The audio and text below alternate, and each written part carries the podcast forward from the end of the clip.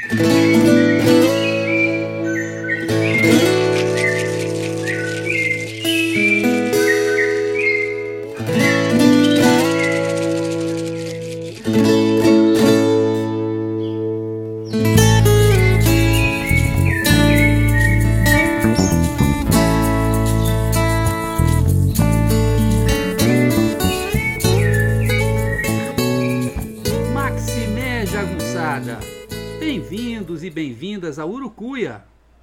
podcast feito para te ajudar a ler Grande Sertão Veredas e outras obras do nosso amado João Guimarães Rosa. Eu sou o Marcos Alvito. Oi, pessoal, tudo bem? O programa de hoje é muito especial. Afinal, não pode haver nada mais importante do que ajudar você a ler o Grande Sertão Veredas. Inclusive, esse é o título desse podcast, podcast né? Ajudando você, né, aprendendo a ler Grande Sertão Veredas. Então, no primeiro episódio, a gente leu o parágrafo inicial do livro para dar um gostinho, para entender como é que o livro é construído, não é?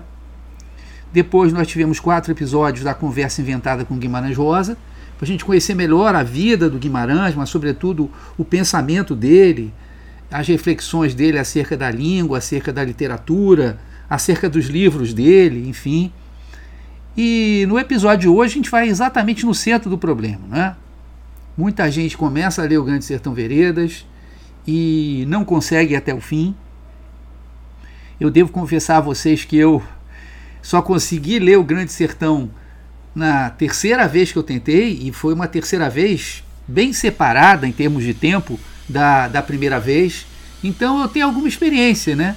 É, eu trabalho com turmas, eu, é, digamos assim, conduzo as pessoas pelo Grande Sertão e pelas suas veredas, do primeiro até o último parágrafo, e eu sei mais ou menos quais são as maiores dificuldades. Então o programa de hoje é para ajudar você a ultrapassar as dificuldades e finalmente ler o, o Grande Sertão Veredas, tá bom? Então vai ser isso o programa de hoje. Valeu! Bom, antes de começar a falar das sete dicas para você ler o Grande Sertão Veredas, a gente tem que se perguntar por que ler esse livro? Não ah, não, não adianta dizer, ah, é um livro muito importante, é, é um livro muito celebrado. Isso não é motivo. Não é? Você não é crítico literário, você não é professor de literatura, você não está se importando com isso. Por que, que um leitor comum, aliás, você pode até ser professor de literatura, mas vamos pensar um leitor normal, né? que lê por prazer, também para é, obter conhecimentos, etc. Por que ele vai ler o Grande Sertão Veredas? Isso que é o mais bacana, né? Você só vai descobrir os motivos para ler o Grande Sertão Veredas lendo o Grande Sertão Veredas. Né? Porque há dois tipos de livro, grosso modo. Há livros que você simplesmente lê. Um romance policial, ou então é, uma obra assim de título mais romântico, é, ou de espionagem, né? boa parte da, às vezes da ficção científica, nem tudo, mas boa parte, né? Que você lê e aquilo não deixa grande marca em você. É o tempo prazeroso que você passou lendo aquele livro e pronto, não, não, não tem mais nada, né? Ou quase nada, porque fica sempre no teu inconsciente. Claro que algumas coisas ainda ficam, né? Mas tem livros que são o contrário. O livro vai ler você ele vai mexer com você por dentro. Ele vai te abalar, ele vai fazer você refletir, pensar. Né? Então você que vai encontrar o, o seu motivo para ler o Grande Sertão. Pode ser que você se apaixone pelo sertão físico, né? por esse cenário é, do sertão mineiro, parte da Bahia, de Goiás, onde se passa, onde se passa o livro, pelos costumes diferentes né, desses sertanejos do início do século XX, pelas questões políticas de disputa. Né? Pode ser que você seja encantado pelo amor proibido de Riobaldo por, por Diadorim, dos seus desdobramentos. Pode ser que você fique fascinado pela, pela ideia da existência do diabo, do pacto com o diabo, mas muito provavelmente essa atração inicial ela vai ceder a uma atração maior que vai perceber esse livro, não é? um livro que, na verdade, pensa a, a condição humana. Portanto, é um livro que interessa a todos. Né? Ele vai despertar em você memórias, sentimentos, mas, sobretudo, é, reflexões. Né? O Ítalo Calvino, no seu livro Por que Ler os Clássicos, diz que o clássico é um livro assim que a gente ouve falar muito boato sobre ele, e quando a gente vai ler, ele é totalmente diferente, ele é totalmente original. Por isso que ele é um clássico, porque ele tem essa capacidade de, de nos surpreender. E como nós vimos no episódio 1, logo no primeiro parágrafo, o autor vai dizer: o sertão está em toda parte. Então, aquilo que ele escreve para esses homens do sertão, nessas peripécias deles, na verdade, é, diz respeito a toda, a toda a condição humana. E se você fizer a travessia do Grande Sertão como ela deve ser feita, né, prestando bastante atenção à profundidade do livro, prestando bastante atenção é, ao seu conteúdo metafísico e religioso, você sem dúvida vai sair vai sair transformado. Né? O Rosa, numa entrevista à TV alemã, quando perguntado sobre o livro, ele deu uma definição muito simples. Ele falou: ó, o livro tem um fundo telúrico, né? Que é exatamente essa descrição da terra e dos seus habitantes, né? Do sertão. Mas na verdade o propósito dele é metafísico religioso, como a gente até já viu na conversa com Rosa, que era essa a grande questão para ele, né? Então esse livro ele equivale a uma espécie de iniciação espiritual, mas não é uma iniciação religiosa, né? É uma iniciação metafísica às reflexões mais profundas, mais importantes, mais sérias sobre a condição humana. Só que isso é um lado, mas na verdade, né, é, o livro é muito divertido, né? As personagens são todas muito muito interessantes, muito diferentes, tem muitos tipos estúrdios, né? Como diz no livro, que significa bizarro, é, é uma coisa é, diferente. A trama é muito interessante, ela é cheia de reviravoltas e no fundo, no fundo de tudo, a gente tem uma grande história de amor, né? uma belíssima história de amor, cheia de poesia, que é essa história do Riobaldo de Adorim. Né? É, eu tive que tentar três vezes para ler o livro, mas depois disso o livro ficou comigo para sempre e eu vou ler esse livro até o último dos meus dias. Eu acho que é motivo suficiente para vocês pegarem e lerem o, o Grande Sertão. Mas ele tem, ele é prazeroso, mas ele tem também as suas dificuldades. E é também para superar essas dificuldades que eu vou começar agora a falar das sete dicas que eu dou para você ler o Grande Sertão Veredas, tá bom? Tá bom as sete dicas agora então. Vamos então às dicas, tá? Qual é a primeira dica? Dica número um: leia o livro em voz alta. O próprio Rosa dizia isso. Ele dizia: quando um leitor desentender um trecho, deve relê-lo em voz alta, obedecendo rigorosamente à pontuação. Não procure correr atrás do enredo. Cada palavra perdida faz falta e pode afetar a compreensão global do texto. Então, o Rosa ele queria que o texto fosse lido em voz alta, por um simples motivo. O texto é elaborado como se fosse a conversa, como nós já vimos, entre um velho fazendeiro, que tinha sido jagunço, e um doutor que veio da cidade para conhecer as questões e, é, é, digamos, as características do sertão, geográficas, humanas, etc. Ora, então tem um tom de conversa, tem um tom oral no livro. Né? A oralidade é totalmente diferente da formulação é, escrita, né? da formulação escrita que é muito mais formal. Se você lê imaginando essa conversa, imaginando é, as emoções do jagunço falando com o doutor, você vai compreender melhor, né? Então, por exemplo, naquele trechinho do, do parágrafo inicial, né, que nós lemos na, no episódio 1, vocês lembram desse trecho em que o Riobaldo, em que o velho fazendeiro, ele está dizendo assim: povo Prascóvio, mataram aquele bezerro com cara de gente, cara de cão. Dono dele nem sei quem for. Vieram emprestar minhas armas, cedi. Não tem abusões, no sentido de não tenho superstições, tá? Então ele está conversando com o doutor, está falando e tal, parará. De repente ele diz assim: o senhor ri certas risadas. Olha, eu tenho que imaginar qual é a situação. É que de repente, no meio da fala do Riobaldo, de uma coisa que era seríssima para ele, que era relativa ao diabo, e a gente já viu que ele tem medo que o diabo exista, porque isso significa que ele teria feito um pacto, que a alma dele ia ser buscada pelo diabo. No meio dessa conversa, que para ele é seríssima, o doutor dá uma gargalhada. Ora, aí ele fala, o senhor ri certas risadas. Vocês vão observar que não aparece mais no texto risada do doutor. Ele percebeu que aquilo ali não é um, um bate-papo comum. Né? É um homem contando a sua vida, é coisa muito séria. Ele tem ainda preocupações em relação ao que aconteceu. Se a gente ler, ah, o senhor ri certas risadas, não pode ler assim. Tem que ler é, colocando a emoção no texto tentando imaginar o Riobaldo, esse velho fazendeiro que acha que está à beira da morte, tendo uma conversa em que ele vai repassar a vida inteira dele para um doutor que ele desconhece, mas que talvez seja bom por isso, porque ele pode falar o que ele quiser. Tá? Inclusive, ele vai falar na ordem que ele quer. Então, a primeira coisa, né, a primeira dica, leia em voz alta e imagine a situação narrativa. Tenha sempre em mente a situação narrativa do fazendeiro conversando com o doutor. Porque tem coisas que ele vai esconder do doutor. Tem coisas que ele só vai contar mais à frente. Tem coisas que ele conta de um jeito dele, todo próprio. Né? Então, primeira dica é essa. Leia em voz alta e tenha sempre em mente a situação narrativa do velho fazendeiro conversando com o doutor da cidade. Isso é o primeiro ponto, primeira dica. A segunda dica, ela é simples.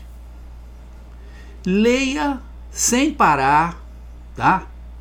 Pelo menos aí até a página 100 ou 120. Por que isso? Porque como é, digamos assim, uma conversa, né? Numa conversa, normalmente não tem ordem cronológica. Você começa a falar de uma coisa, existe uma associação de ideias, né? Então, as primeiras 100 páginas, grosso modo, vai variar de edição para edição, tem algumas edições aqui na página 80, tem outras na página 100, outras na página 120, mais ou menos entre uma coisa e outra, né? Essas primeiras páginas do livro, de grosso modo, as primeiras 100 páginas do livro, a história está toda embaralhada. O que, que quer dizer a história toda embaralhada? É que sem nenhum aviso, esse velho fazendeiro começa a falar de coisas que aconteceram muito mais para frente na história dele. É só depois da página 100 que ele vai voltar à sua infância, quem era sua mãe e tal, e né, os primeiros acontecimentos da vida dele. Primeiro, ele já vai falar lá na frente, com a guerra já, no meio da guerra toda que existe entre dois grupos, jagunços de um lado e soldados do outro, depois dois grupos de jagunços. Então ele começa a falar de personagens que ele não apresenta, situações que a gente não conhece, né? É como se fosse um quebra-cabeça que ele embaralhou as peças todas e é a gente que vai ter que montar, tá? Olha, parece até desesperador, mas tem um lado bom, que é o seguinte, né? Depois da página 100, aí ele conta tudo mais ou menos na ordem cronológica, com um pulinho ou outro aqui, tá? Essas primeiras 100 páginas eu costumo chamar de pântano narrativo. Depois eu vou falar mais sobre ele, né? É pântano por quê? Porque a gente acaba se enfiando nele e não conseguindo sair dali, né? Mas não se preocupe, leia tranquilamente. Ao invés de ficar prestando atenção na história, essa que é a manha. Para que que o narrador, por que que o narrador conta tudo de maneira embaralhada? A história está embaralhada, mas os temas do livro vão aparecer todos nessas 100 primeiras páginas. Então, o amor proibido por Diadorim, o ódio ao Hermógenes, o medo do diabo, a questão da violência do sertão, do poder dos coronéis, da existência dos jagunços, a questão da oposição entre Deus e o diabo, a questão do bem e do mal, a questão da dificuldade de estabelecer o que é certo o que é errado, tudo isso que são os temas do livro, que depois vão continuar sendo explorados, vão aparecer nessas 100 primeiras páginas. Então, a segunda dica é: vá além das 100 primeiras páginas, porque depois fica mais tranquilo, fica mais fácil de ler. Quando eu converso com pessoas que não conseguiram ler, que tentaram ler, eu pergunto sempre a elas: em que página você parou? Eu lembro que a primeira leitura eu parei na página 80. Eu parei antes de atravessar o pântano narrativo. As pessoas disseram: não, parei na página 80, parei na 70, parei na 100, tem gente que para na 50, né? Então não se desespere. Só vá prestando atenção nos temas. Não fique ligado na história. A história depois você entende. O Rosa fez essa aparente maldade de propósito. Porque ele falava que não queria leitor cavalo, como nós já vimos. Leitor que lia e seguia adiante. Ele quer um leitor que reflita. Ora, essa dificuldade, esse pântano narrativo, já que você está com os pés enfiados no pântano, você vai olhar o que tem em torno, né? as aves, o jacaré e tudo mais. Era proposital. Essa dificuldade é proposital para que você observe o caráter metafísico religioso do livro. Se fosse uma historinha já contada do início ao fim, cronologicamente, muita gente só ia ficar. Bom, será que o Baldo vai ficar com o Diadorim? Quem vai vencer a guerra? Ele quer evitar isso. Né? É, a história até existe, ela é até muito interessante, ela até vai ser muito bem contada depois do pântano narrativo. Mas primeiro você vai ter que mergulhar nas questões. É o preço que o Rosa cobra para você poder ler o livro. E é um preço que vale a pena. Portanto, procure passar da página 100. Depois vai ficar tudo mais fácil. Terceira dica: leia que nem um sertanejo. Leia sem pressa. Aproveite a leitura. Extraia todo o prazer que há dela. Preste atenção no que está sendo contado. Reflita sobre o que está sendo contado. Tem uma passagem no Grande Sertão que diz assim: O Senhor mal conhece esta gente sertaneja. Em tudo, eles gostam de alguma demora. Então, o livro é feito para a gente acalmar, para a gente ficar sem pressa para a gente ler dentro, digamos assim, da vibração mental correta, que é uma tranquilidade. Observem que no livro aparecem muitos causos, que aparentemente são histórias engraçadas, algumas até bizarras. Mas se vocês prestarem bem atenção nos causos, por trás deles sempre tem questão metafísica. É? Como a gente vai ver mais para frente, ele, para dar um exemplo, ele fala: o senhor vê, né? Tem a mandioca brava, que é venenosa, e tem a mandioca doce, ou mandioca boa, que é aquela que a gente usa para comer, faz aipim, faz farinha, etc. e tal, de mandioca. E ele diz: doutor, mas olha só que coisa esquisita, né? O, no mesmo solo você tem a mandioca boa e a mandioca brava, né? E a mandioca brava, às vezes, acaba virando mandioca boa. E a mandioca boa, de tão replantada, acaba virando mandioca brava. Ele está falando de mandioca? Não. Ele está e não está falando de mandioca. Ele está falando da questão do bem e do mal, não é? Então, olha só, numa mesma terra pode ter a mandioca brava e pode ter a mandioca boa. É? Numa mesma população pode ter gente boa e pode ter gente má. Quem é mal pode ficar bom. Quem é bom pode ficar mal. Ele, inclusive, vai dizer que uma das coisas mais bonitas que tem é que as pessoas nunca estão terminadas, elas estão sempre mudando, elas podem mudar, né? Então, é preciso não ter pressa. É preciso adquirir um outro ritmo, uma outra postura mental para ler o livro. Não é romance policial. É um livro para ser lido. E aí, quando você vai ler o livro, você percebe como ele é bem elaborado, como ele é poético, né? Como ele tem uma musicalidade própria, passa a ser um grande prazer, você passa a degustar o livro passo a passo. Não tem que ter pressa nenhuma. Né? E a, é, é assim que deve se ler. Deve se ler que nem um sertanejo, sem nenhuma pressa. Essa é a terceira dica. Vamos agora à quarta dica. A quarta dica se encontra no sétimo parágrafo, ou como eu gosto de falar, no sétimo passo dessa caminhada pelo livro. Então, nesse sétimo passo, Riobaldo diz o seguinte para o doutor: tudo é e não é. É uma espécie de dialética riobaldiana. Mas como assim tudo é e não é? Vamos pegar o sertão, por exemplo. O sertão que é descrito no livro é o sertão. São as cidades do sertão, são os costumes, é o vocabulário do sertão, são as comidas, né? É a fauna, é a flora do sertão. O Rosa pesquisou muito.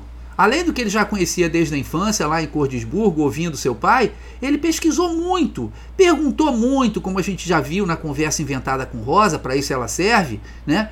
Em cartas ele perguntou ao pai, ao amigo Pedro Cardoso, à irmã, a todo mundo que ele podia, para ouvir mais histórias, para ter mais detalhes sobre o sertão. Então esse sertão, por um lado, ele é o sertão real.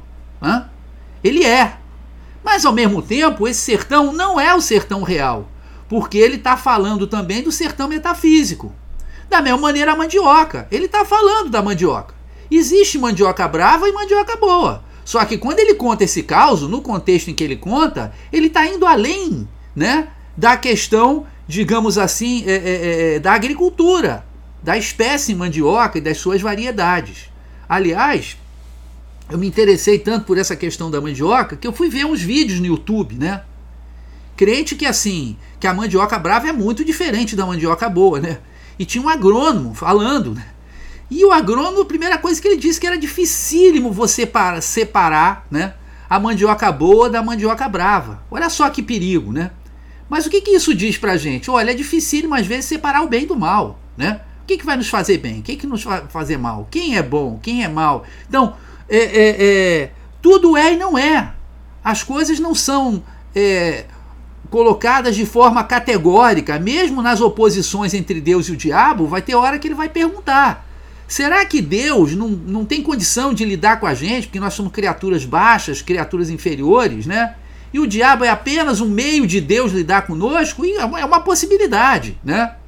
O fato é que aí a oposição entre Deus e o diabo passa a, a ser relativizada. Então, isso é muito importante para a gente é, entender o livro, para a gente interpretar o livro, para a gente entrar na dimensão metafísica do livro. Né? É essa ideia de que tudo é e não é. Né? O rio existe? Existe. Mas ao mesmo tempo as águas dele estão sempre mudando. Então Posso dizer que o rio também não existe tal qual ele existia antes, há 15 minutos antes, ou há um minuto, ou há um segundo antes. Então, as coisas não são simplesmente é, pão, pão, queijo, queijo. Muito pelo contrário, as coisas são complexas, elas se transformam na outra, elas são ambíguas. Por isso, né, a quarta dica é leia prestando atenção no fato de que, que nem Riobaldo disse, tudo é e não é. A quinta dica é a seguinte Leia sem parar. Pega um lapisinho, aponta esse lápis. Quando tiver uma palavra que você não entendeu, coloca um asteriscozinho e continua lendo. Depois de ler lá suas 5 ou 10 páginas por dia, né?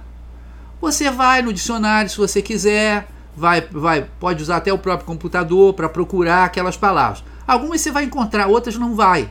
Mas perceba que muitas vezes o contexto faz com que você entenda a palavra. E o próprio Rosa, muitas vezes, ele coloca um sinônimo do lado da palavra. É muito difícil que você venha dizer para mim, ah, eu não entendi esse parágrafo, eu não entendi essa palavra aqui, né? Pelo contexto você vai entender. Isso é o mais importante. Ah, mas eu não entendi todas as palavras. Você quer entender o texto ou as palavras? Se você entender o texto, se entender o sentido do texto, deixa para lá as palavras que você não entendeu. Procura um dicionário. Se você não achar, paciência. Ah, existem outras possibilidades? Existem. Tem um léxico, né? Da Nilce Santana, uma professora lá da USP de linguística, fez um léxico maravilhoso, chama Léxico de Guimarães Rosa. Mas só que ele está esgotado e na estante virtual custa 500 reais. Se você quiser, você compra. Mas não é isso não é, é, é, é digamos assim, obrigatório para você ler o Grande Sertão. Você pode ler e entender muito bem né? Sem entender todas as palavras, sem conhecer todas as palavras que estão no livro. Se você ficar parando toda vez que tem uma palavra que você não conhece, você for ao dicionário, você não vai ler, você perde o ritmo da leitura, né? Porque tem uma coisa que é uma espécie de transe literário, né?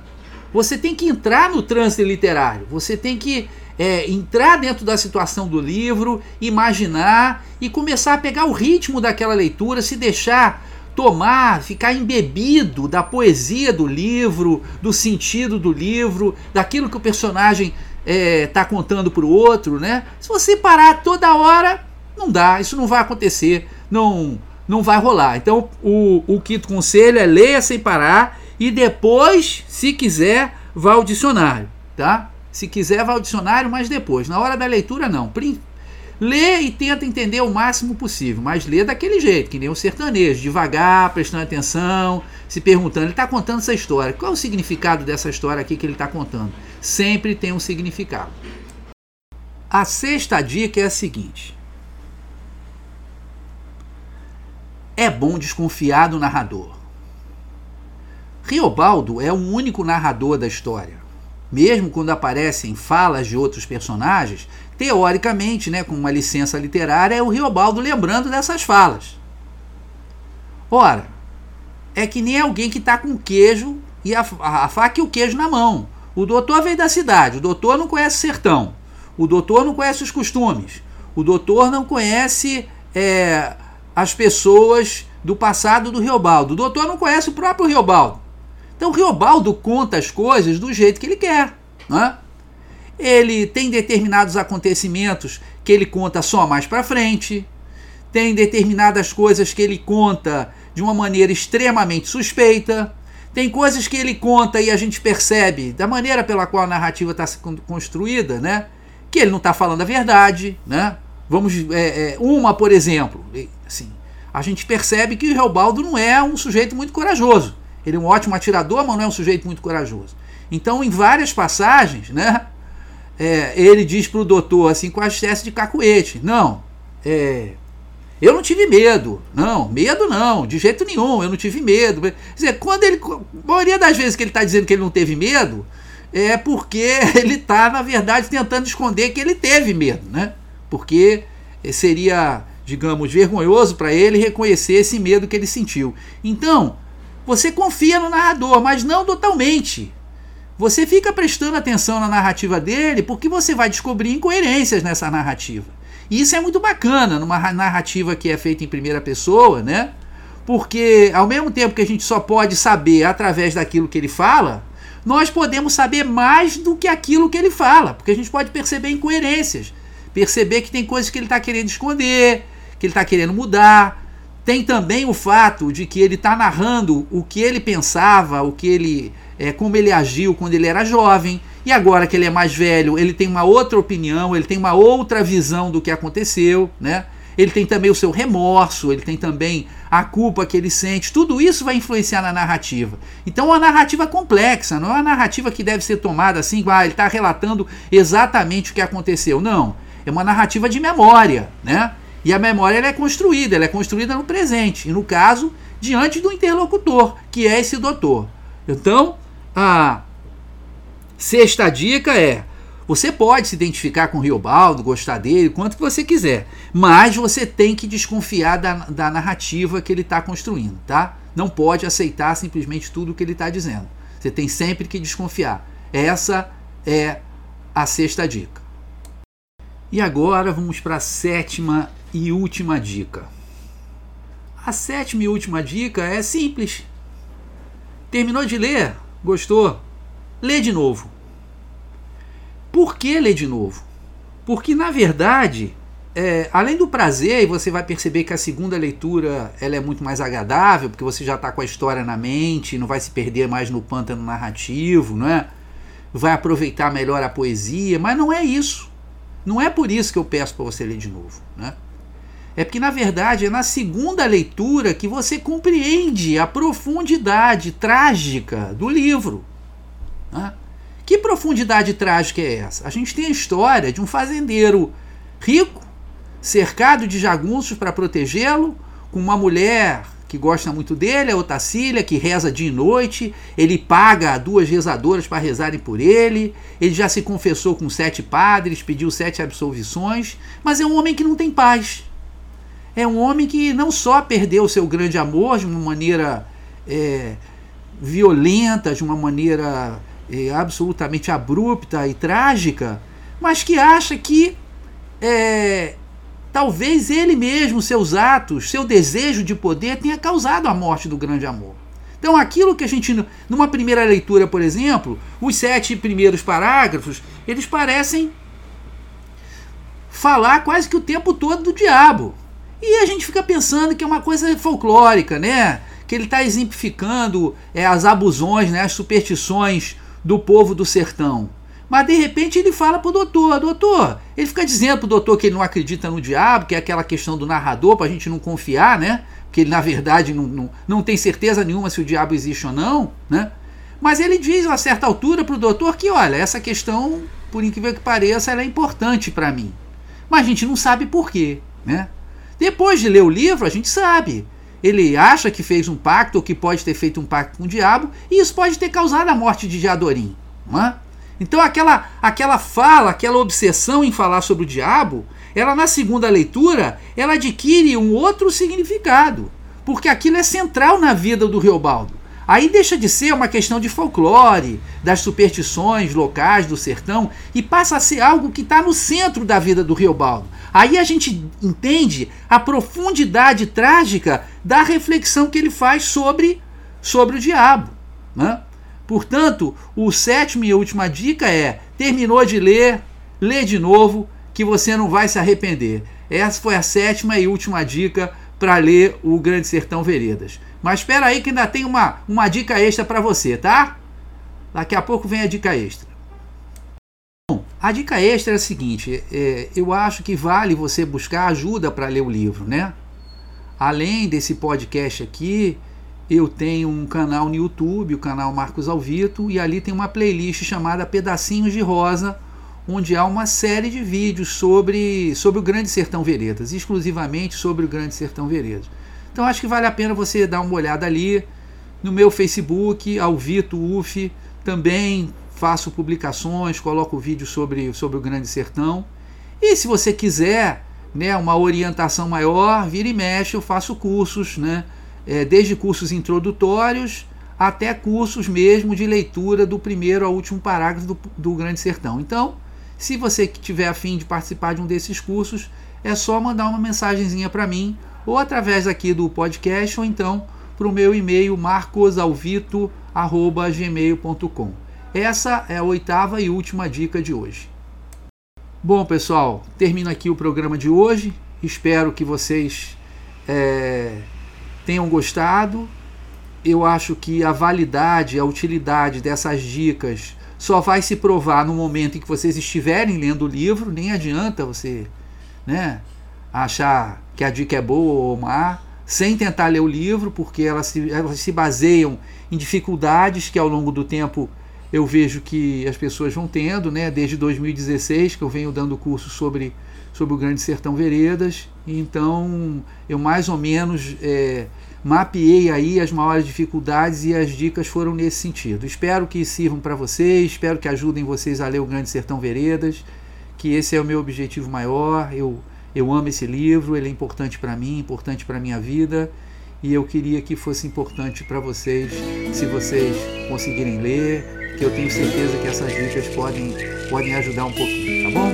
Então, agora eu vou deixar vocês com Acordais a linda música de Alex Rocha e Joyce Carvalhais, que está no álbum do mesmo nome, Acordais, no Spotify, tá bom?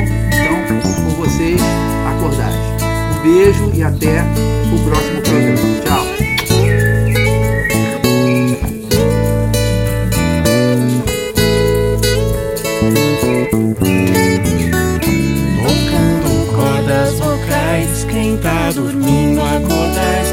Tá dormindo, acordais. Quem tá dormindo, acordais. A casa agora adentrais. Quem tá dormindo, acordais. Quem tá dormindo, acordais. Quem tá dormindo, acordais. Peço licença ao Senhor, trago cantigas de paz, viola fina ensaiando o pôr do sol nos quintais, passarinho vem se achegando Voam entre os laranjais, quanto mais vozes cantando, mais alegria.